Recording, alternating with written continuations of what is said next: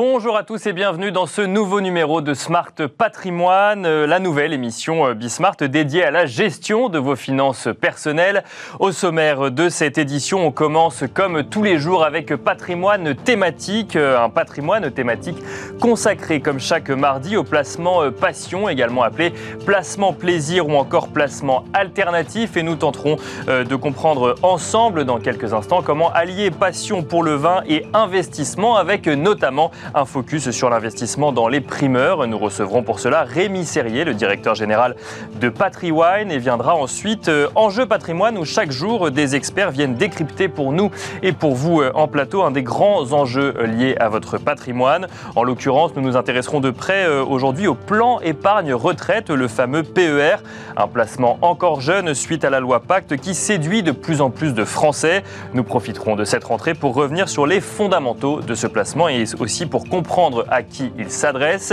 Et puis dans la deuxième euh, demi-heure de Smart Patrimoine, nous serons rejoints par euh, Laura Olivier, journaliste chez Club Patrimoine, afin de décrypter le monde de la gestion de patrimoine, mais avec euh, cette fois-ci des CGP, des conseillers en gestion de patrimoine, mais pas que. Nous serons également accompagnés de chroniqueurs, tous professionnels du secteur patrimonial, qui décortiqueront pour vous des investissements, des tendances ou apporteront leurs conseils concrets lors de la construction de votre patrimoine. Bienvenue donc à vous tous qui nous regardez. Smart Patrimoine, c'est parti.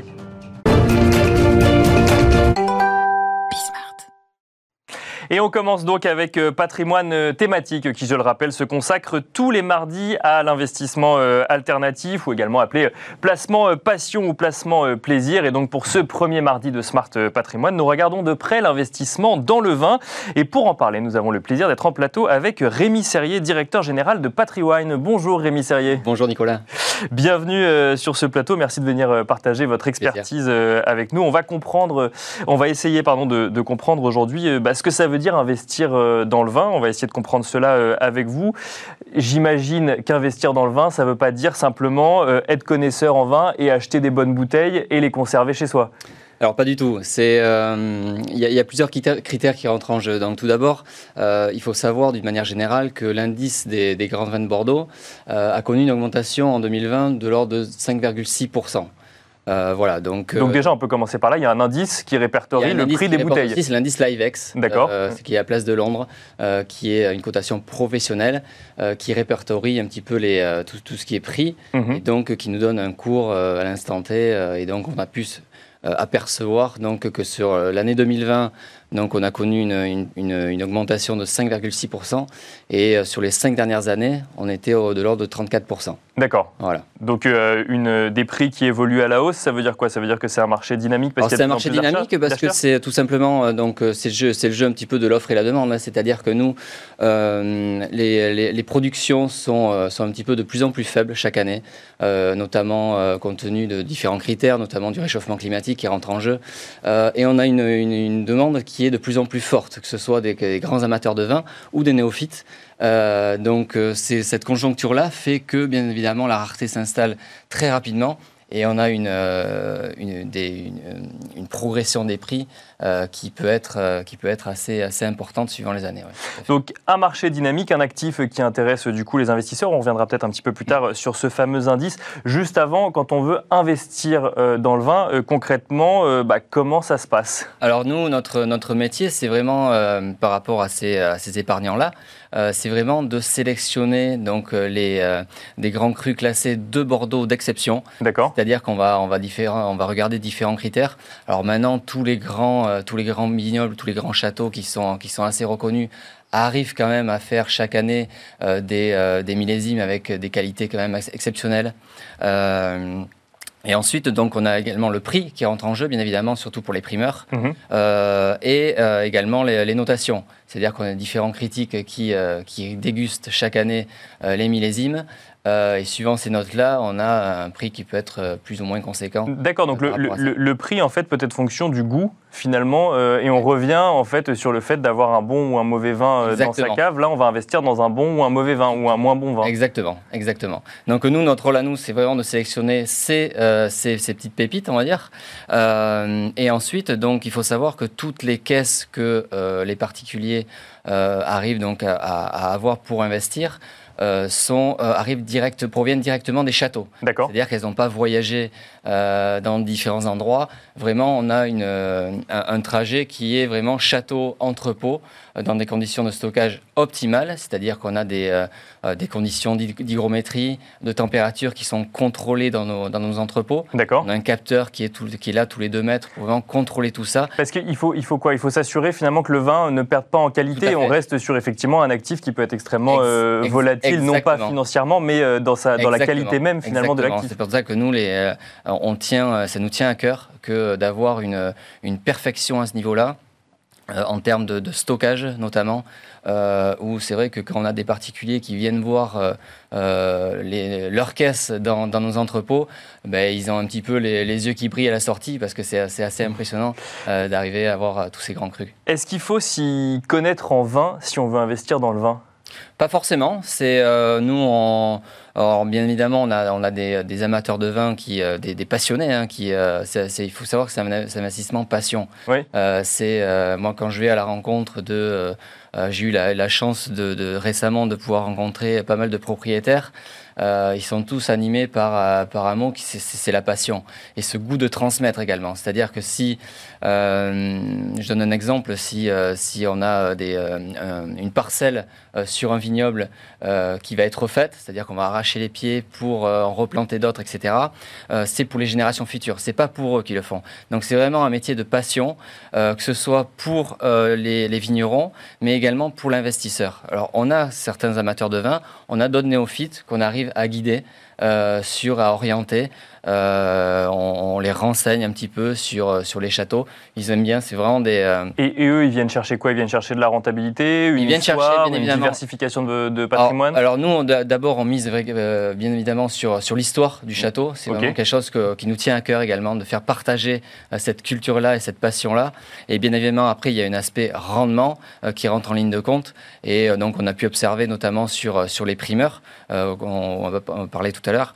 Euh, où on a des rendements qui sont de l'ordre de, qui peuvent monter de 6% en moyenne sur une année. Alors les primeurs, justement, c'est intéressant parce que la définition de primeur, enfin, euh, dites-moi si, euh, si, je me trompe, mais c'est le fait d'acheter un vin avant même qu'il soit mis en bouteille. Donc en fait, de faire un, pas un pari, mais une anticipation finalement mhm. de, de, de, la valeur du vin en l'achetant avant même qu'il soit mis en bouteille. Et ça, c'est aujourd'hui quelque chose qu'il est possible de faire quand on veut faire un investissement dans le vin. À fait.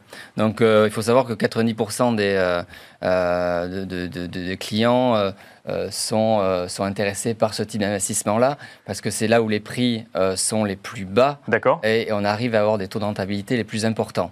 Donc, je peux rappeler vite fait le, concept des, des, vins primeurs. Donc, c'est comme vous l'avais dit, c'est un vin qui est en cours d'élevage, c'est-à-dire qui a été récolté en septembre 2020, là, pour exemple pour le millésime 2020, et qui, qui, donc, qui est actuellement en barrique et qui sera livré dans 18 mois. D'accord. Voilà. Donc, euh, donc il faut que l'amateur de vin soit un petit peu patient s'il veut se faire plaisir, parce qu'il y a quelques, quelques particuliers qui veulent se faire plaisir pour de la consommation. Donc c'est plus de l'investissement là. Ou alors en tout cas on, achète une caisse et effectivement on Voilà, exactement. Et, euh, mais pour, en termes en termes d'investissement, euh, on arrive à avoir des, vraiment des, des taux de rentabilité je peux donner un exemple sur le millésime 2019, compte tenu de la conjoncture, de ce qui s'est passé de la pandémie. Les châteaux ont décidé de baisser un petit peu leur prix de 25%. Euh, D'accord, donc c'est pas qu'un petit peu, ils ont bien baissé leur prix. Ils ont bien baissé les prix, en moyenne c'était de 25%. Euh, le millésime pour, pour une qualité qui, est, qui reste assez exceptionnelle. Donc on a eu des taux de rendement sur le millésime 2019 euh, qui, a été, qui ont été assez importants. Par exemple, sur un château en Pessac Léognan, le château Malartic-la-Gravière de la famille Bonny, un château exceptionnel a connu une progression sur une année de l'ordre de 15%. Mais alors, comment on explique qu'il y ait plus de rentabilité sur un vin en primeur Et vous le disiez tout à l'heure, ce qui va jouer parfois, c'est la notation. Mais quand on goûte le vin, il, le, a prix, été, euh, le, prix rentre, euh, rentre en ligne de compte. C'est-à-dire que si. On l'achète moins cher en primeur On l'achète moins cher en primeur, bien évidemment. Euh, Et pourquoi on l'achète moins cher en primeur si le château est reconnu depuis 10 à 15 ans, voire plusieurs centaines d'années? Parce que après, il y, a une, il y, a une évolution. Quand on achète un vin en primeur et que ben, ça veut dire que si on achète un vin 100 euros à l'instant T, en sortie primeur, mais peut-être que dans 4-5 ans, il va vouloir 125 euros. C'est ça, c'est le facteur temps qui joue. C'est le facteur temps qui joue. Et la rareté va s'installer. Euh, ce vin-là va être, le millésime 2020 par exemple, va, être, euh, va être très très demandé en termes de consommation parce que maintenant on arrive euh, à faire des vins entre guillemets qui sont buvables plus rapidement. D'accord. C'est-à-dire qu'on n'est plus comme c'est du millésime avant 2009-2010 où il fallait attendre 10, 15, 20 ans pour pouvoir consommer et attendre que le vin arrive à son apogée. Là, on arrive vraiment à faire des millésimes chaque année où au bout de 4, 5, 6 ans, euh, on arrive, euh, il y a des consommateurs euh, qui, qui sont en demande de ces millésimes-là. Donc pour l'investisseur, ça a un réel intérêt, c'est-à-dire qu'il y a une durée de détention qui est beaucoup plus courte. Et au bout de 5-6 ans, il peut commencer à vouloir revendre le vin Soit il y en a qui récupèrent leur plus-value pour le consommer. Bien sûr. Son plaisir. Euh, Donc ils récupèrent leur investissement pour le consommer, pas la plus-value. Ouais, oui, là, où, ils, boivent leur plus-value. Oui, ils boivent leur plus-value, voilà, exactement. Et euh, soit mais, ils, repartent sur des nouveaux millésimes, euh, sur, sur des nouveaux primeurs. Euh, parce que vraiment, on observe que, tous les ans, on arrive à, quand même à des rendements qui sont sympas. Alors, c'est un investissement qui se fait euh, à la caisse, hein, pas à la bouteille, évidemment. J'imagine qu'il y a un montant, euh, en tout cas un nombre de bouteilles minimum à acheter. avant de parler peut-être du, côté réglementaire, vous disiez que l'année 2020 est une bonne année, ça veut dire que quand on veut investir dans le vin, il faut regarder la météo, il faut regarder les, pluies, il, faut regarder le soleil. Exactement, il y a plusieurs critères qui rentrent en jeu. Hein. Sur le millésime 2020, on a eu une, année, une année euh, assez, euh, assez exceptionnelle, avec euh, un été chaud, avec des épisodes pluvieux qui ont, qui ont favorisé la pousse, on va dire. mais mais c'est vrai que, que là-dessus, on arrive à avoir un millésime 2020 qui a été de très très très grande qualité. Euh, les conditions météo ont été euh, très favorables. Le millésime 2021 qui va arriver, euh, ça, va être un petit peu plus compliqué. On risque d'avoir une quantité un peu, un peu moindre avec, avec les fortes pluies qu'il y a eu très régulièrement. Là, avec les, il y a le mildiou qui s'installe, etc. C'est très très compliqué d'arriver à, à, sortir quelque chose de... On a eu le gel également. Le gel également qui a touché pas mal de vignobles. donc c'est pour ça qu'on risque d'avoir une qualité un peu moindre, peut-être des prix qui vont être justement surévalués. Euh, donc euh, voilà, mais on arrive à avoir sur ce millésime 2020, euh, on, est quand même à des, à des tarifs qui ont été revus par rapport au millésime 2019 avec une hausse de l'ordre de 7% en moyenne. Hausse des prix Une hausse des prix par rapport au 2019, mais comme il y a eu une, une, une baisse assez conséquente sur le millésime 2019, on arrive quand même à s'y retrouver et avoir un millésime 2020 euh, en termes d'investissement qui, qui, va rester très très intéressant. Et, très rapidement, les niveaux de rentabilité ou de rendement qu'on peut, qu'on peut espérer quand on investit dans le vin, c'est très variable ou il y a une moyenne quand même qu'on peut assez, Ça peut être assez variable. Là, sur, les, euh, sur le millésime 2019, bon, voilà, sur le château Malartic-la-Gravière, par exemple, on était de l'ordre de 14%. Sur le château euh, Angélus, en Saint-Émilion Grand Cru, on était à 11%. Voilà, on a des rendements, mais on, peut espérer en moyenne, sur des, en règle générale, sur les différents millésimes, on est de l'ordre de, de, 6 à 7% euh, annuel. Merci beaucoup euh, Rémi Serrier euh, de nous avoir présenté du coup l'investissement dans le vin. Merci à vous également de nous avoir suivis. On n'a pas évoqué le sujet du coup de la réglementation, mais il existe une réglementation. Rémi Serrier nous parlait également d'un indice des prix du vin. Ce sera l'occasion d'un autre patrimoine thématique. Rémi Serrier, directeur général de Patriwine. C'est l'heure à présent d'enjeux patrimoine où nous passons en revue un sujet clé ou un enjeu de la gestion de patrimoine avec un ou plusieurs experts du secteur. Et nous nous intéressons aujourd'hui au plan épargne retraite, le fameux PER. La crise Covid a amené les épargnants à épargner encore plus euh, qu'avant, mais aussi à réfléchir euh, à leurs solutions de placement ou d'investissement. Et on se pose la question aujourd'hui bah, de la place du PER parmi tous les autres placements. Nous en parlons avec Gilles Belloir, directeur général de placementdirect.fr. Bonjour Gilles Belloir. Bonjour Nicolas. Euh, placementdirect.fr, un courtier en ligne qui propose des solutions de placement comme l'assurance vie et donc également le PER. Mais nous en parlons également avec Christophe Olivier, directeur général de MyPension. Bonjour Christophe Olivier. Bonjour Nicolas. MyPension, courtier spécialisé sur les solutions d'épargne retraite. Et on va commencer euh, avec vous, euh, Gilles Belloir. Euh, placementdirect.fr a mené une étude sur le niveau de notoriété de plusieurs produits d'épargne, dont le PER. Et malgré sa jeunesse, eh ben, le plan épargne retraite trouve son public aujourd'hui, et ce, même en temps de Covid. Oui, absolument, Nicolas, avec une notoriété qui a considérablement augmenté en, une année, hein, entre avril 2020 et avril 2021 date de réalisation de notre baromètre avec l'Institut euh, Cantar, sa notoriété est passée de 34% à 57%. Donc c'est vraiment très impressionnant. les, épargnants ont, fait connaissance avec ce nouveau dispositif très performant de préparation de la retraite. Donc près de, près de 50% des épargnants, plus de 50% des épargnants, donc plus de la moitié des épargnants qui connaissent le PER. Comment est-ce qu'on peut expliquer que, que, que, cette notoriété continue à, à s'accroître? C'est l'actualité de la réforme retraite ou c'est le fait que les gens aient eu plus le temps de s'intéresser finalement à leur, à leur épargne? Alors tout à fait, hein. c'est un produit, si, si vous l'avez en tête, qui a été lancé en avril, en, en octobre 2019 euh, et, dans ce cadre-là, on, a, on avait beaucoup de débats euh, finalement sur, euh, l'avenir des retraites. Donc les épargnants étaient clairement à l'écoute de solutions de préparation de, la retraite. et ensuite, je dirais que les différents confinements du Covid leur ont donné le temps et parfois le loisir de faire des recherches par eux-mêmes et de se renseigner sur ce nouveau dispositif. Euh, Christophe Olivier, on peut euh, donc là effectivement on a parlé de la notoriété euh, du, plan épargne retraite. Gilles Belloir l'a rappelé, c'est un dispositif qui est assez jeune avec une promesse, celle de financer l'économie réelle. On peut peut-être rappeler la genèse du, PER Bien sûr, avec plaisir, Nicolas.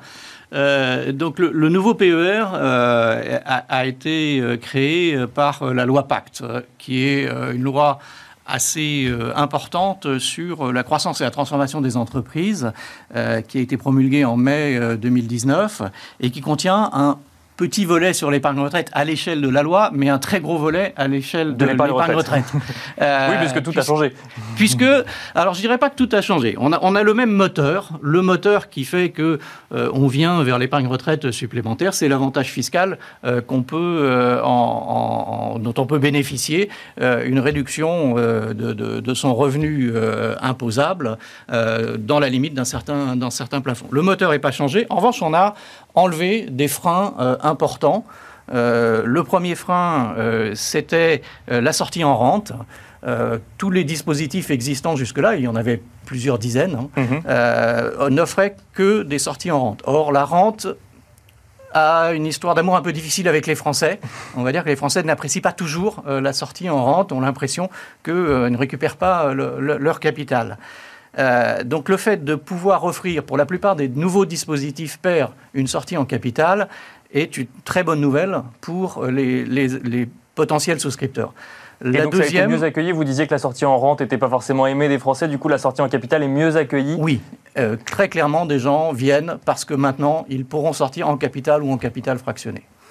Euh, la deuxième limite, euh, c'était l'illiquidité du produit, qui est naturelle puisque c'est un produit pour l'épargne retraite mais euh, qui euh, empêchait les jeunes générations de venir, mhm. jeunes générations qui n'avaient pas encore acquis leur résidence principale. Et là, le législateur a eu l'intelligence euh, de permettre une sortie anticipée pour acquisition de la résidence principale. Ce qui voudrait dire l'avoir ouvert avant, du coup, donc dès son plus jeune âge, enfin dès son plus jeune âge peut-être pas, mais assez rapidement dans sa vie professionnelle. Absolument, sachant que toutes les études que, que, que, nous avons prouvent que l'efficacité du dispositif est d'autant plus forte que le souscripteur a commencé très tôt dans sa carrière professionnelle à venir à l'épargne retraite supplémentaire. Donc deux freins retirés, le même moteur, des améliorations sur la transparence, l'universalité du système. Euh, tout ça a permis euh, à ce nouveau père d'avoir euh, cette dynamique formidable dont, on a, dont on a parlé. Donc le lancement des premiers pairs octobre 2019, une accélération en octobre 2020 avec la fin de la commercialisation des anciens systèmes. C'est ça, 1er, octobre 2020, euh, on ne pouvait plus vendre effectivement d'anciens systèmes euh, d'épargne retraite, on ne pouvait plus euh, commercialiser que du PER, plan épargne retraite. Tout à fait, Nicolas. Euh, Gilles Belloir, on a parlé des 54% de notoriété. Est-ce qu'on a vu, du coup, les, Français connaissent plus le PER Est-ce que, du coup, dans le baromètre que vous avez mené, vous avez également l'information euh, des, gens qui souscrivent, du coup, un PER Est-ce que là aussi, on a vu euh, la part des épargnants augmenter? Absolument, oui. C'est clairement un, dispositif qui, a rencontré son public, hein, au-delà de la notoriété. Hein. Les, derniers chiffres de la Fédération française de l'assurance sont là pour le, montrer, avec 20 milliards d'euros d'encours et 19 millions d'adhérents. Euh, donc c'est un dispositif qui clairement euh, a du succès. Et ce succès, on peut aussi l'attribuer à un bon point d'entrée. Euh, en l'occurrence, avec finalement au printemps 2020 des marchés qui ont, qui ont massivement, assez massivement baissé et qui ont, qui ont fait penser à un certain nombre d'épargnants que c'était aujourd'hui un bon point d'entrée pour commencer à épargner par capitalisation, notamment pour une part sur les marchés financiers. Mais alors, ça reste un placement qui est bloqué aujourd'hui, le PER, sauf évidemment si on veut acheter sa résidence principale. c'est pas un facteur bloquant, ça Non, parce que du coup, on prépare sa retraite et donc finalement, c'est le principe même d'épargner pour sa retraite? Oui, alors ce qu'il faut avoir en tête, c'est que le PER est un excellent produit de préparation de la retraite, mais qu'il n'est pas destiné à tous les publics. Euh, effectivement, les versements sur le PER sont déductibles du revenu, donc permettent finalement une réduction d'impôt. Et ça, c'est, un, critère extrêmement important pour le choix des épargnants. Alors, pour, bien comprendre, c'est que si je mets aujourd'hui 100 euros sur mon PER, c'est 100 euros de moins euh, que, enfin, 100 euros déductibles directement euh, de, mes impôts. Revenu imposable. De mon revenu imposable l'année où j'ai fait mon versement. Exactement. Et donc, finalement, vous obtenez à la fin une, une réduction de votre impôt qui, qui vous est remboursée par le fisc euh, globalement à l'été euh, qui, suit votre, votre déclaration. Donc ça c'est important et l'efficacité du dispositif est d'autant meilleure que vous êtes fortement imposé. Euh, donc ce qu'il faut avoir en tête c'est que effectivement c'est un placement qui est intéressant car il vous permet de réduire votre impôt. Encore faut-il que vous soyez imposable mhm. et que vous soyez imposable sur un taux qui, qui, qui soit relativement intéressant car la contrepartie de cette réduction d'impôt c'est le fait que l'argent est bloqué jusqu'à votre retraite. À partir du moment où vous avez liquidé votre retraite, il devient disponible, mais l'argent est bloqué. Donc du coup, il faut bien réfléchir en tant qu'épargnant sur l'intérêt d'avoir les fonds bloqués pendant un certain temps, de manière à bénéficier au maximum de cet avantage fiscal. Euh, Christophe, euh, Olivier, vous disiez tout à l'heure que du coup, euh, une des nouveautés de ce PER, c'était qu'on pouvait du coup commencer jeune, ou en tout cas qu'on pouvait débloquer les fonds pour l'achat de sa résidence principale. C'est pas antinomique avec le fait que du coup, ça s'adresse à une catégorie de personnes un peu plus, un peu plus aisées finalement, ou en tout cas qui a besoin de réduire sa fiscalité? Non, on a parmi euh, les, jeunes cadres, des gens euh, célibataires euh, qui ont des taux marginaux d'imposition élevés et qui n'ont pas encore acquis leur résidence principale et qui sont tout à fait dans la cible pour, pour les nouveaux PER. Et qui, eux, vont venir plutôt pour l'attrait fiscal que la préparation de la retraite ou... Parce que c'est vrai que quand on est jeune cadre et qu'on nous dit bah, il faut préparer sa retraite, est-ce que c'est on a parlé de la notoriété qui augmente, mais est-ce que c'est quelque chose qui est intégré, la préparation de la retraite, mais avec effectivement le, les réformes, euh, le, sujet en tout cas de la réforme des retraites, puisque du coup la réforme euh, euh, n'est pas encore à l'ordre du jour, en tout cas celle-là, mais on, vient plus pour le côté fiscal ou pour le côté retraite? C'est une combinaison des deux. C'est-à-dire que ce sont des personnes qui se sont posé la question de la retraite et se disent qu'il faut économiser pour leur retraite, mais qui n'y viendraient pas sans l'avantage fiscal très clairement. Après euh, l'acquisition de la résidence principale, ce qu'on observe, c'est que euh, c'est une possibilité mais euh, parfois, euh, il euh, oui, il existe d'autres dispositifs également. Il y a d'autres dispositifs et des gens acquièrent leur résidence principale et n'ont pas besoin de recourir à leur plan d'épargne retraite. ce qu'il faut retenir, en fait, c'est que pour une personne plutôt jeune, l'intérêt de pouvoir sortir les fonds pour acquisition de la résidence principale est plutôt un au cas où. Mhm. en, aucun cas, c'est un outil de préparation d'acquisition de la résidence principale. C'est presque un outil qui va rassurer finalement quand on va, quand on va, quand on va faire des versements sur son PER, c'est de dire il y a une possibilité où je peux les sortir avant ma retraite, mais c'est pas forcément sur un PER qu'on va épargner pour, euh, pour acheter sa résidence principale. Exactement. L'idée est une idée peut-être plutôt psychologique de dire attention, les fonds vont pouvoir être disponibles si jamais vous en avez besoin. Et ça, c'est vraiment très important. De même que euh, le fait que les, fonds soient disponibles à la retraite sous forme de capital fractionné et non plus de rente viagère a vraiment été euh, une, idée extraordinaire pour développer l'épargne retraite. Alors, pour bien comprendre ce que c'est que le PER, il faut aussi se poser la question euh, de ce qui est fait de cet argent une fois qu'il est mis sur son PER, puisqu'il est géré par des, par des intermédiaires. Et je trouve que bah, bah, ce qui est intéressant, c'est d'en parler à, ce moment précis, en, pré-rentrée. Le, gouvernement, euh, en la personne du Premier ministre, a annoncé hier que le sujet de la réforme des retraites allait revenir euh, sur la table dès le mois de septembre. Mais on est aussi euh, finalement dans un moment clé de relance économique. Et euh, le PER, une des nouveautés euh, du PER, c'est qu'il participe de manière beaucoup plus concrète au financement euh, de l'économie réelle. De, quelle manière, Christophe Olivier? Alors, le, financement de, l'économie réelle fait partie des objectifs de l'épargne retraite dans les travaux préparatifs de la loi Pacte, mhm. très clairement.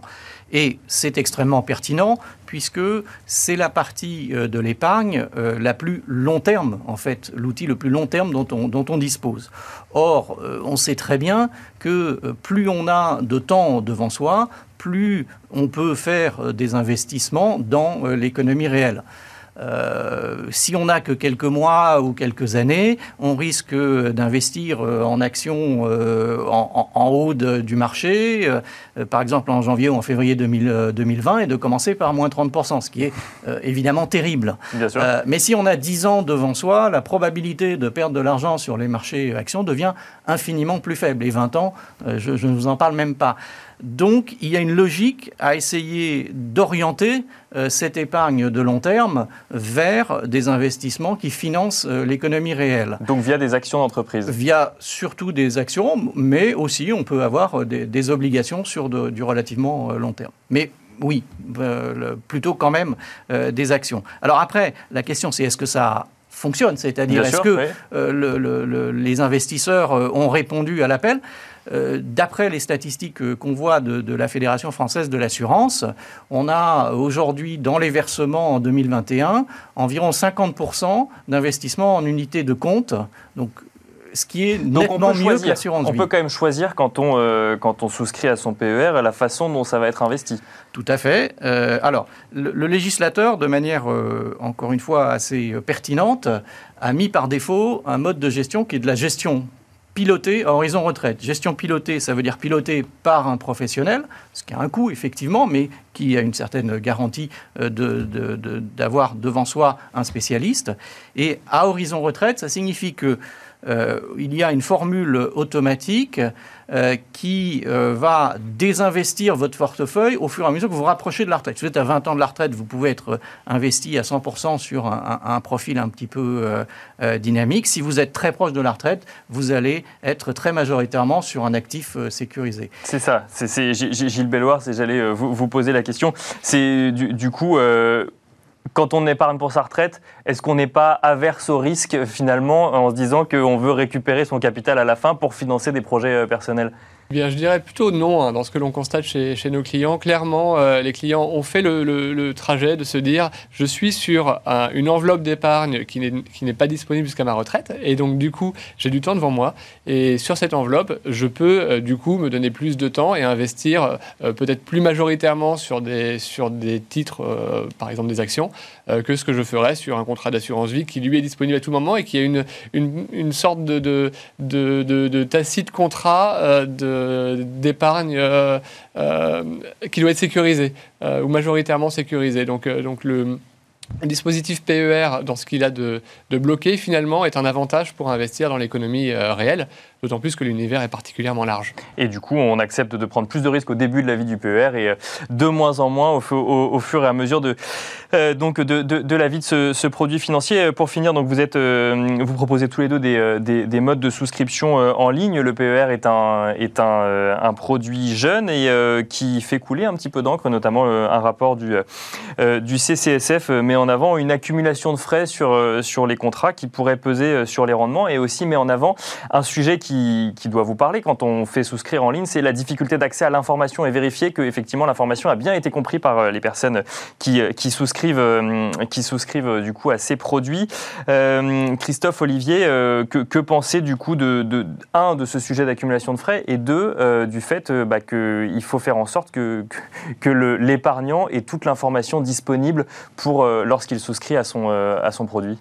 Alors, je, euh, nous, nous nous réjouissons de, ce rapport euh, du, CCSF.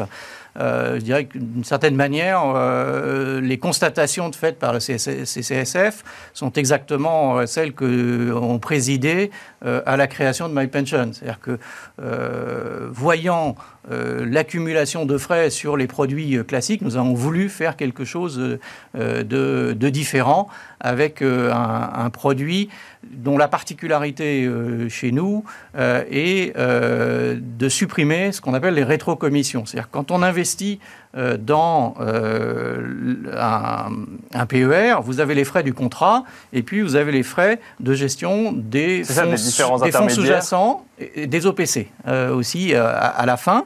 Et en fait, dans les frais de gestion des OPC, se loge souvent une rétrocommission qui est versée à l'assureur et reversée éventuellement en partie, au parti au courtier. Nous, nous investissons uniquement dans des supports qui n'ont pas ces rétrocommissions, qui sont moins chers, et nous investissons, nous offrons aussi la possibilité d'investir dans des fonds indiciels, qui sont des frais très faibles, et directement dans des actions de société, où là, vous, retrouvez le sujet du financement de, l'économie réelle. Donc, on, donc il y a cette accumulation de frais constatée, mais on peut la contourner, si je comprends bien. Euh, Gilles Belloir, en ce qui concerne la, lisibilité de l'information quand euh, la relation qu'on a avec un client est principalement en ligne, comment est-ce qu'on face à cet enjeu Oui, alors la première chose, c'est clairement de mettre en place des circuits de souscription pour nous, acteurs 100% en ligne, qui assurent la, bonne compréhension de l'information par le client. Et ça, finalement, c'est d'autant plus facile pour un acteur en ligne, puisqu'il est capable de, de, penser un processus en amont et ensuite de le dérouler de la même manière pour chacun des clients, en lui mettant à disposition les mêmes informations, lui demandant la confirmation de ce qu'il a bien compris sur les différents, sur les différents cas. C'est la première chose. Et la deuxième, c'est euh, de pouvoir de manière automatisée, par l'intermédiaire d'algorithmes, hein, de pouvoir dire à la personne, oui, ce dispositif correspond à votre besoin, ou alors non, il ne correspond pas. En fait, vous devriez mieux aller sur d'autres dispositifs d'épargne. Et ça, c'est également très important d'avoir cette, euh, cette finesse euh, pour un acteur en ligne en particulier comme placementdirect.fr. Merci beaucoup euh, Gilles Belloir, euh, directeur général de placementdirect.fr et Christophe Olivier, euh, directeur général de MyPension. Effectivement, le fait de proposer des produits d'épargne en ligne pourrait faire l'objet d'une émission en elle-même, tellement les, enjeux sont nouveaux et, complexes pour bah, du coup, ceux qui proposent ces produits d'épargne, mais aussi pour les épargnants. Merci à vous deux et c'est la fin de la première partie de Smart Patrimoine.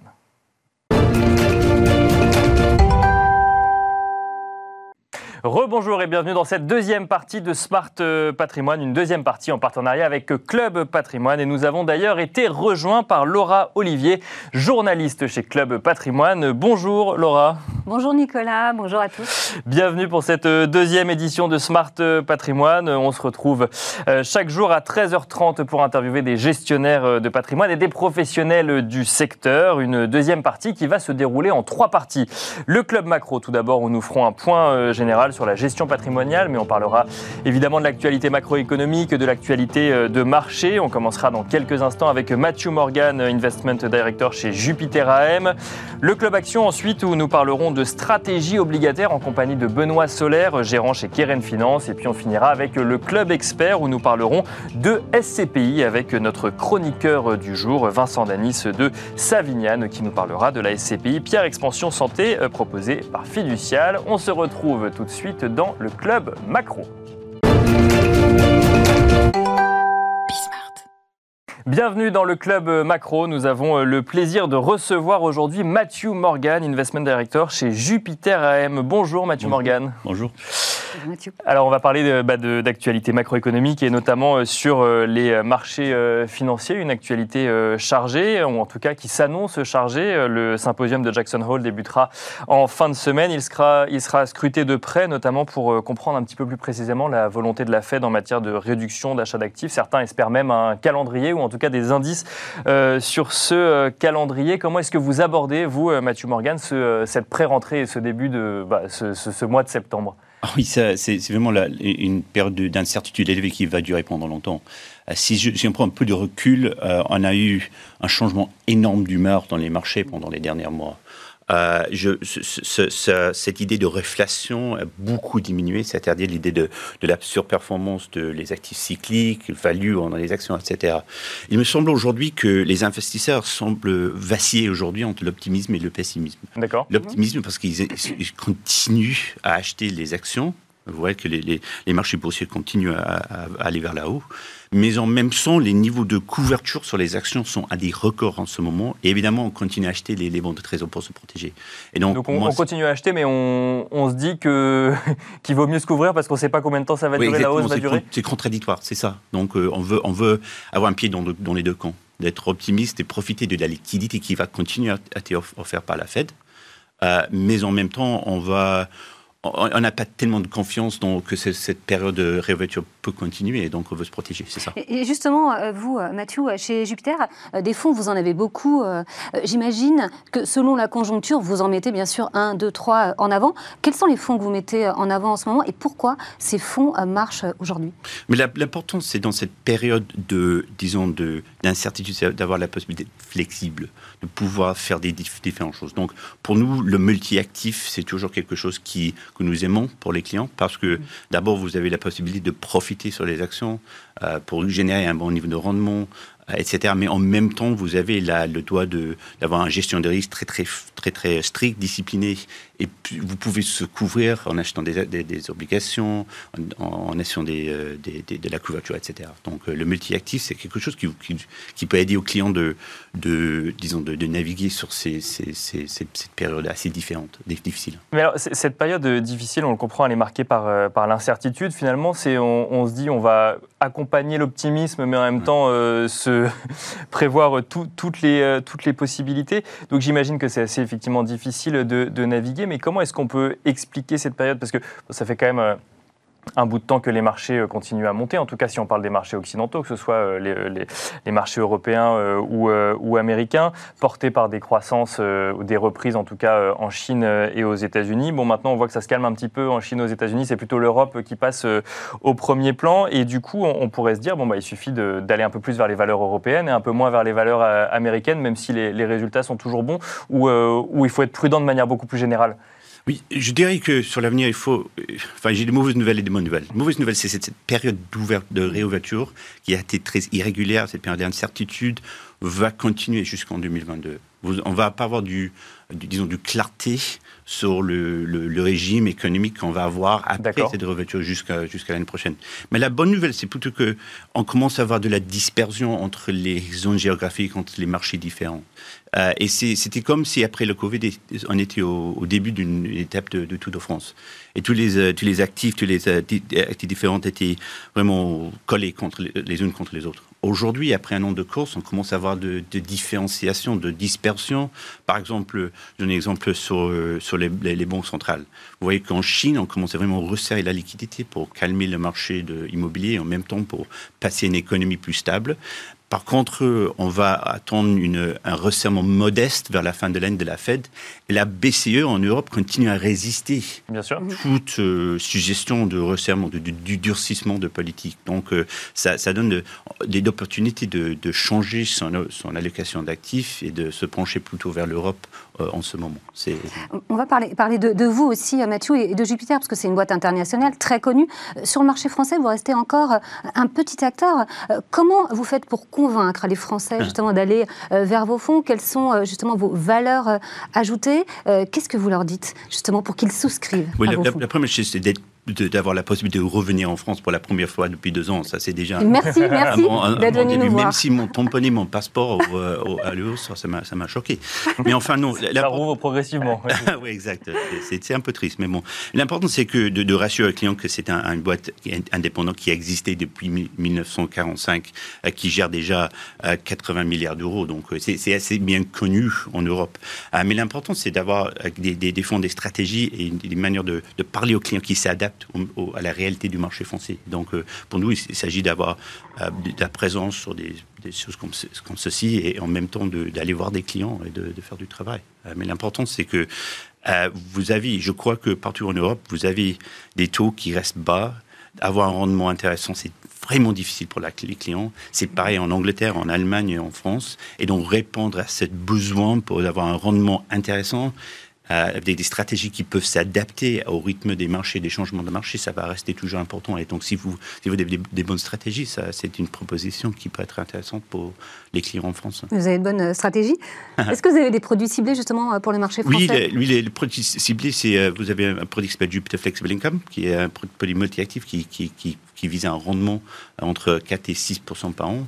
Vous avez également Jupiter Dynamic Bond, qui est vraiment très bien connu euh, comme notre stratégie flagship sur l'obligation qui peut être flexible, dynamique sur des, différentes conditions. Donc, euh, vous avez ces genres de stratégies. Et également, on a pas mal de stratégies sur notre, ISR, euh, sur l'écologie, euh, les sustainable equity, etc. C'est très bon sur l'ISR. Vous avez exactement. Donc vous avez toute une gamme qui peut, je crois, s'intéresser aux clients. Alors justement, dans tous les euh, dans tous les, les, produits dont vous nous parlez, qu'est-ce que vous constatez en termes d'appétence vis-à-vis des, des, euh, des, investisseurs? Ils sont 100% actions, ils comprennent l'obligataire ou ils se disent que pour ils se disent que pour le moment c'est pas le moment d'y aller. Et quelle est la part allouée à, l'ISR Je crois que nos clients sont ils, sont, ils reflètent les marchés en ce moment. Ils sont, il y en a pas mal qui, qui ont acheté l'obligation obligations pour se couvrir, qui ont le sens d'avoir raté une belle période de performance dans les marchés dans cette année. Donc, mais c'est vraiment difficile. Je, crois que les gens voient que la liquidité des banques centrales va, va continuer. Ils veulent pouvoir en profiter, mais en même temps, ils se, se posent la question est-ce que c'est trop tard? Et donc, c'est pour cela qu'une des stratégies équilibrées qui prennent la décision de leur part va peut-être euh, rendre des services aux clients. Mais c'est une vraie question, ça. Est-ce que c'est trop tard? Quand on voit que, le, par exemple, je prends l'exemple du CAC 40, hein, on, était, on est presque arrivé au niveau, euh, au record historique du CAC 40 euh, au mois, euh, enfin cet été. Bon, finalement, l'actualité récente a fait qu'il est un petit peu redescendu. Mais est-ce que c'est trop tard si aujourd'hui on veut rentrer sur sur les marchés actions? Ça, c'est une question vraiment difficile. C'est pas le moment de vendre, mais c'est pas le moment d'acheter non plus. Donc, l'importance, je crois, c'est d'avoir un pied dans les deux camps. Oui, bien sûr, avoir de l'exposition aux actions aujourd'hui, mais peut-être vers votre position neutre euh, rassurez-vous que vous avez la, bonne, le bon choix d'exposition sur le. Nous, nous préférons le, les US, l'Europe par, par, rapport à l'Asie, par exemple. D'accord. Euh, mais deuxièmement, il faut, absolument se couvrir. Comment vous faites ça? C'est ça dépend de votre vision macro, mais pour nous, euh, il s'agit toujours d'avoir une, mélange intéressant d'actifs différentes et le risque global du portefeuille vers la position neutre en ce moment. D'accord. Et justement, pour l'avenir, à quoi, à quoi vous pensez? Qu'est-ce que vous envisagez euh, pour vos portefeuilles? Vous dites que vous n'allez pas sur l'Asie. Pourquoi vous n'allez pas du tout euh, sur l'Asie? On avait beaucoup réduit euh, de l'Asie, juste parce que cette période de resserrement, de durcissement de liquidité en Chine va continuer. et, vraiment, le, on, ça se dit en anglais, don't fight the Fed. Donc, vous, vous, avez, vous, devez, vous devrez faire attention à la politique des banques centrales. Euh, et euh, si la liquidité reste, euh, reste énorme aux États-Unis, en Europe, et ça commence à se serrer en Chine, la, chose intéressante, c'est que on a eu deux, trois mois de, mois de sous-performance importante en Asie.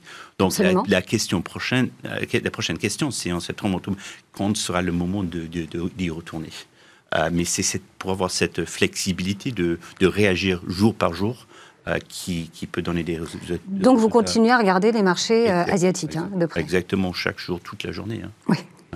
Il faut avoir un pied dans les deux camps, comme vous nous disiez exactement. tout à l'heure. Euh, merci beaucoup, Mathieu Morgan, d'avoir partagé avec nous votre expertise. Je rappelle que vous êtes Investment Director chez Jupiter AM et on se retrouve dans quelques instants dans le Club Action.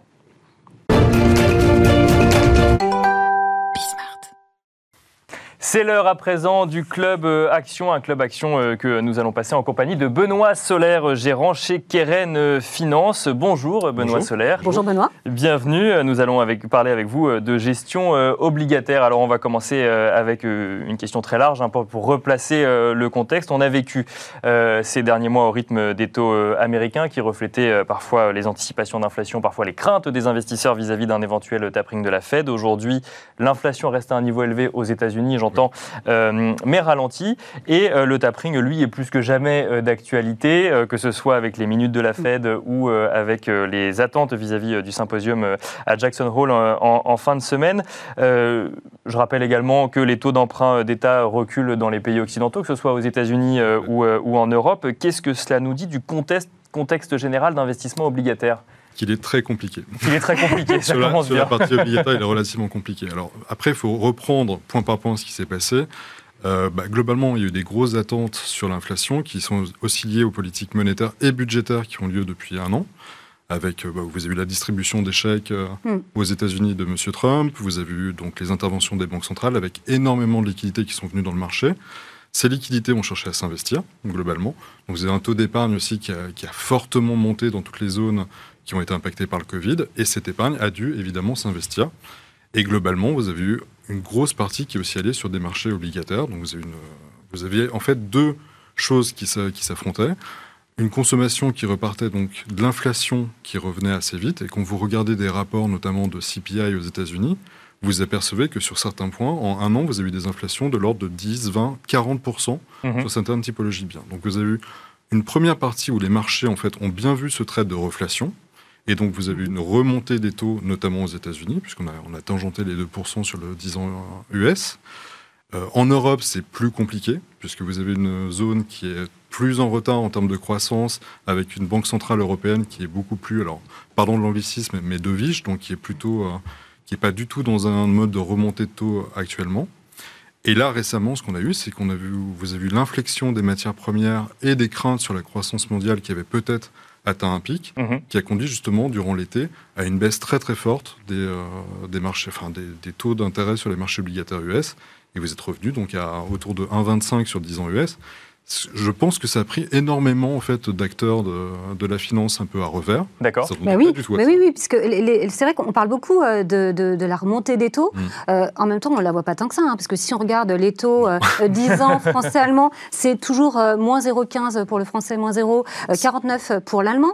on nous a parlé en mars, on mm. nous parlait du 10 ans américain qui allait monter à 2%. Ça n'est pas arrivé. Il a monté, il a reperdu 40 points de base extrêmement rapidement. Donc, évidemment, hein, ceux qui avaient parié la hausse, c'est catastrophe. Alors ça, vous avez des points très très importants. C'est que, enfin, je pense que ça a été aussi alimenté par deux choses. C'était alimenté justement par les craintes qu'on ait atteint un pic de croissance. Donc c'est le mmh. premier point.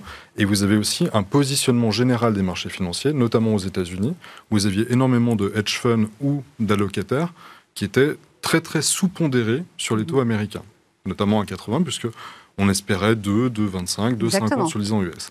Donc lorsque vous avez la mécanique justement de, des chiffres d'inflation un peu moins bons ou de croissance attendue qui était moins bonne, vous avez des, gens qui ont été obligés de couper leur position, et en fait notamment des hedge funds, et vous avez eu des pertes assez monstrueuses dans, le spectre des hedge funds notamment, sur euh, les produits obligataires, dans ce qu'on appelle les global macro, mhm. vous avez eu beaucoup beaucoup de pertes, par exemple.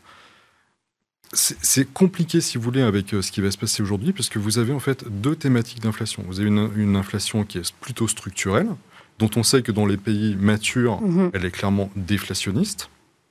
Et vous avez une inflation conjoncturelle, qui elle, par contre, est vraiment à pleine, pardon du terme, est pleine balle.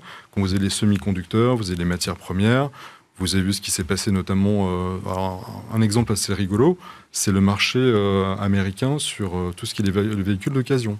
Mais oui, parce que ça, ça vraiment, on l'a vu cet été, pour ceux qui sont partis en vacances, louer une voiture, catastrophe. Donc là, c'est quoi? C'est une poche d'inflation sur des biens particuliers qui, et, qui est liée, en fait, si vous voulez, qui tout est interconnecté. Donc vous avez eu un vrai problème de production automobile lié au Covid aux semi-conducteurs. Mhm. Vous avez des loueurs automobiles qui avaient dû au Covid l'an dernier, qui avaient dû complètement réduire leur, euh, leurs achats, enfin qui avaient même ce qu'on appelle déflité, donc ils avaient rendu des parcs de véhicules, et vous êtes retrouvé avec une demande qui est repartie à la hausse, et globalement, bah, vous aviez plus de demandes que d'offres. Et donc ce qu'ont dû faire notamment les loueurs américains, c'est acheter sur le marché d'occasion des véhicules quasiment neufs. Et donc si vous regardez le prix des véhicules d'occasion sur la période mai, juin, juillet, vous avez une explosion du prix des véhicules d'occasion aux États-Unis. Mais ça, c'est ce que j'appelle du conjoncturel. Mhm. Ça n'a pas vocation à durer très très longtemps. Donc vous voyez que c'est un vrai problème sur les marchés obligataires, c'est que vous avez vraiment des forces très très fortes qui s'affrontent aujourd'hui. Donc des banques centrales qui sont plus ou moins accommodantes. Vous avez une banque centrale européenne qui est toujours très très accommodante, une banque centrale américaine qui est en train de tourner un peu moins accommodante, mais on commence à parler de tapering, hein, qui n'est pas une hausse de taux. Mhm je précise. Bien sûr. Et vous avez en Asie ou dans d'autres zones, là on commence à avoir des remontées de taux.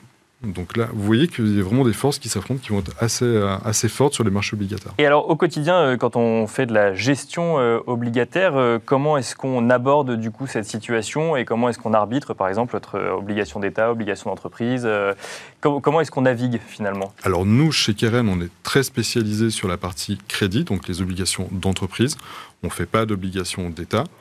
Euh, globalement, aujourd'hui, c'est pour nous, c'est plutôt favorable, puisque aujourd'hui, le problème que vous avez avec les obligations d'État, vous l'avez très bien mentionné, c'est qu'en Europe, euh, bah, la capacité de, de faire de l'argent avec des obligations, vous en avez, si vous voulez, sur la partie volatilité. C'est-à-dire que euh, je me suis amusé à regarder hier, par exemple, si vous regardez des dettes d'État de pays triple A, enfin, de très très bonne qualité, que ce soit l'Allemagne, pas la France, mais pour la très bonne qualité, mais globalement, si vous avez un 30 ans, en termes de volatilité, c'est mhm. quasiment aussi volatile que du CAC 40. pas complètement, ça va dépendre des journées, mais vous avez, vous avez un niveau de volatilité très fort. Donc vous pouvez faire des allers-retours sur ces parties-là. D'accord. Si vous êtes vraiment dans un schéma obligataire, ça vous achetez une obligation et vous cherchez du portage, bon là c'est clairement, vous ne pouvez pas, en fait, vous ne pouvez pas générer de performance sur des emprunts d'État de la zone euro. Vous, êtes, vous avez un 30 ans allemand qui est négatif.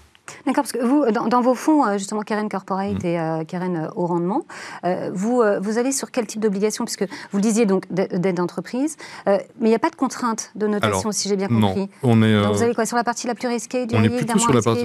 historiquement, Karen est plutôt un spécialiste de la partie ce qu'on appelle high yield, donc la partie la plus basse. On a aujourd'hui trois fonds, enfin, plutôt deux. Oui, j'en ai cité deux. Je n'ai pas parlé de Crédit ISR. Tout à fait. Qui est plutôt, alors Crédit ISR, qui, est, tout, plutôt jeune. qui est tout, tout jeune et qui est plutôt le fonds, on va dire, euh, tilté investment grade de notre mhm. côté, puisqu'il y a 65% sur la partie euh, investment grade. Sur Keren Corporate, c'est un fonds qui peut faire jusqu'à 90% de yield, qui est vraiment notre cœur de métier. C'est là où on a, on a une tendance à beaucoup plus investir, suivre des entreprises. Et là, vous avez encore du rendement. C'est-à-dire que là, vous allez être sur un rendement de l'ordre de 3, 3,5% sur du portage.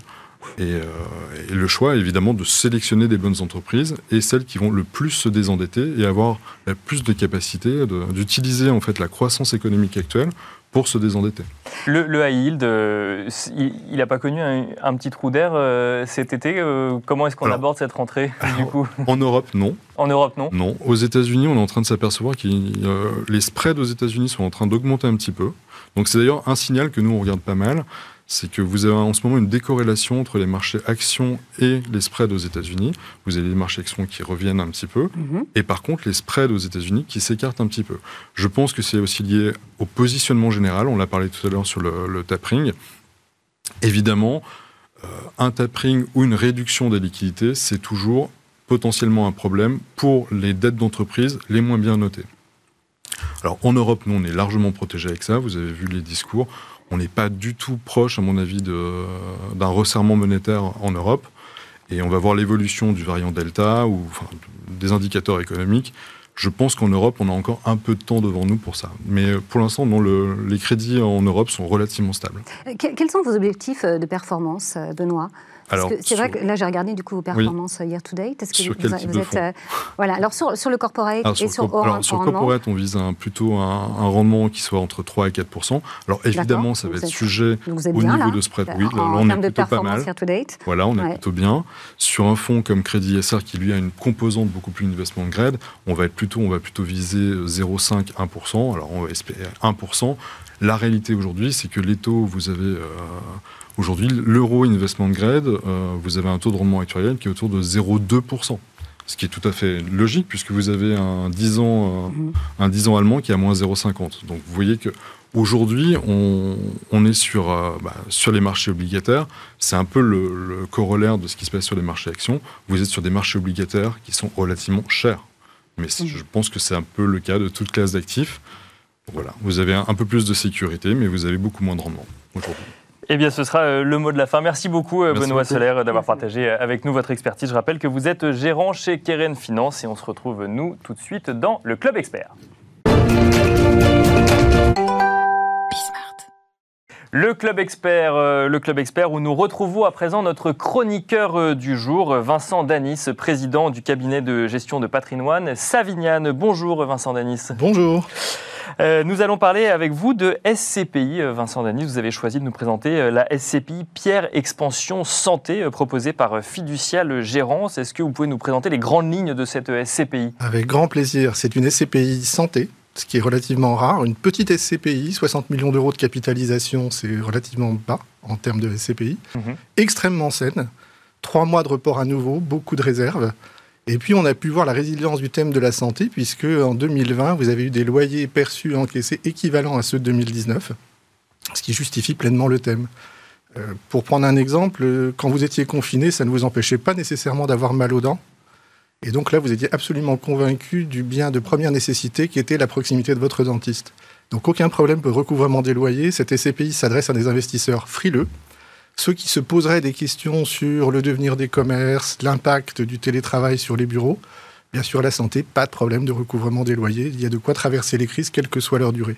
Pourquoi cette réorientation en santé? En fait, ça repose sur un actif de référence qui est dans la SCPI, qui est une résidence euh, gériatrique qui est située rue Boissière mhm. entre euh, Étoile et Trocadéro. Vous receviez hier euh, Séverine Amat qui indiquait que le prix moyen du mètre carré à Paris au premier semestre était 11 400 euros. Mhm.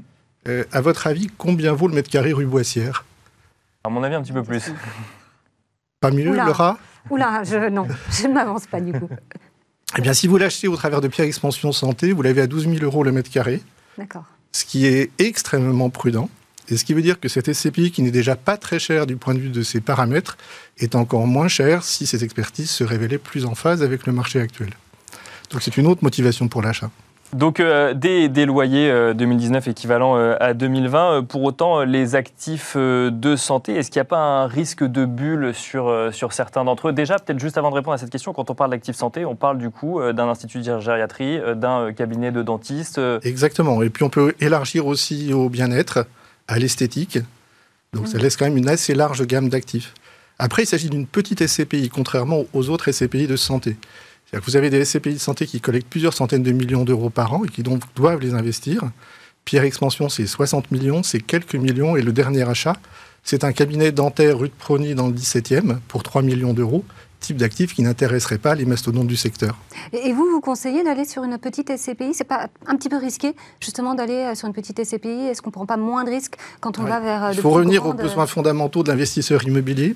Euh, si j'achète un appartement en direct, je vais avoir 100% de mes revenus qui sont issus d'un locataire unique qui est un particulier. Si je deviens associé de Pierre Expansion, je deviens copropriétaire d'une trentaine d'immeubles loués à 48 entreprises de locataires. Donc ma faculté de recevoir les loyers que j'attendais et sans en plus avoir de coûts indirects, c'est-à-dire sans avoir aucun temps à y consacrer, vous l'avez dans Pierre Expansion Santé. Après, l'inconvénient éventuel d'une petite SCPI, ça peut être sur la liquidité à la sortie. Mais là aussi, aujourd'hui, dans un contexte extrêmement porteur pour le secteur, et paradoxalement, c'est souvent le référencement en assurance qui a pu causer des problèmes de liquidité à la sortie y compris dans des périodes où il n'y avait pas de choc immobilier. Mhm. Et Pierre Expansion Santé est encore relativement peu diffusé. Donc aujourd'hui, pas de crainte sur la liquidité. Et puis vous avez un rendement, un rendement de 4,30 alors que la SCPI est à 60% investi Paris intramuros. Et ce 4,30 n'a pas de raison d'être par rapport au marché. Si vous regardez les 60% d'actifs parisiens, euh, si nous étions en Monopoly, vous seriez entre l'avenue Mozart et les Champs-Élysées et vous seriez plutôt loin du boulevard de Belleville. Donc ça veut dire quoi? Ça veut dire que la SCPI n'est pas à son juste prix Elle n'est certainement pas à son juste prix. Et si vous regardez les paramètres euh, visibles, c'est-à-dire la valeur de reconstitution et le prix de souscription de la valeur de part, vous êtes avec un décalage entre 282 euros pour la valeur de reconstitution et 267 pour le prix de souscription, tout frais inclus. Dit autrement, ça veut dire qu'avant d'avoir 15 euros de revalorisation du prix de part, le prix actuel est dilutif pour les actuels associés. Donc merci à eux. Et nous espérons que de nombreux associés pourront, grâce à nos conseils, venir les rejoindre. Parce que là, euh, les perspectives 2021, c'est euh, le rendement, un bon rendement, euh, c'est les recouvrements des loyers, on est très bon. Toujours 100% des loyers versés, perçus. Donc pas de problème de rentabilité. Un taux d'occupation qui augmente, qui est passé de 88 à 92% au premier semestre, ce qui est de bon augure aussi pour les expertises de fin d'année. Bon, donc on l'a compris, c'est une SCPE euh, qui, qui, vous plaît. Pour autant, on va quand même euh, parler de, de risque, ou en tout cas de, qu'est-ce qui, qu'est-ce qui fait que ça reste risqué d'investir dans une SCPI dans le domaine de la santé, et plus particulièrement chez Pierre Expansion Santé en fait, ce qui est important en matière de SCPI, c'est bien de regarder l'adéquation entre la collecte et les investissements. Si la collecte décolle sur cette SCPI, il faudra être très vigilant sur le rythme des investissements.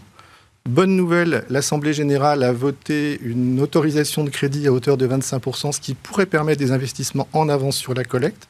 Mais il faut également être très vigilant sur la qualité des investissements pour qu'on n'ait pas en apparence une adéquation de rythme, mais par contre un décalage de qualité, de qualité qui serait de mauvais augure pour les années futures. Mais ça, c'est le rôle de conseiller, de suivre au fil des mois et des trimestres ce qui se passe dans les bulletins et d'aller poser des questions aux sociétés de gestion quand toutes les infos n'y figurent pas. Ce que vous faites Très régulièrement. On pose des questions aux sociétés de gestion et on apporte des réponses euh, aux, épargnants. Merci beaucoup, euh, Vincent Danis, président du cabinet en gestion de patrimoine euh, Savignane. Je vous dis à bientôt pour de nouveaux conseils à notre audience sur la gestion de leur patrimoine. En attendant, Laura, bah, c'est déjà la fin hein, de cette deuxième édition de Smart Patrimoine. C'était encore un plaisir de l'animer à vos côtés. Euh, merci à vous également euh, de nous avoir euh, suivis et nous vous donnons rendez-vous demain pour un nouveau numéro de Smart Patrimoine. À. À demain.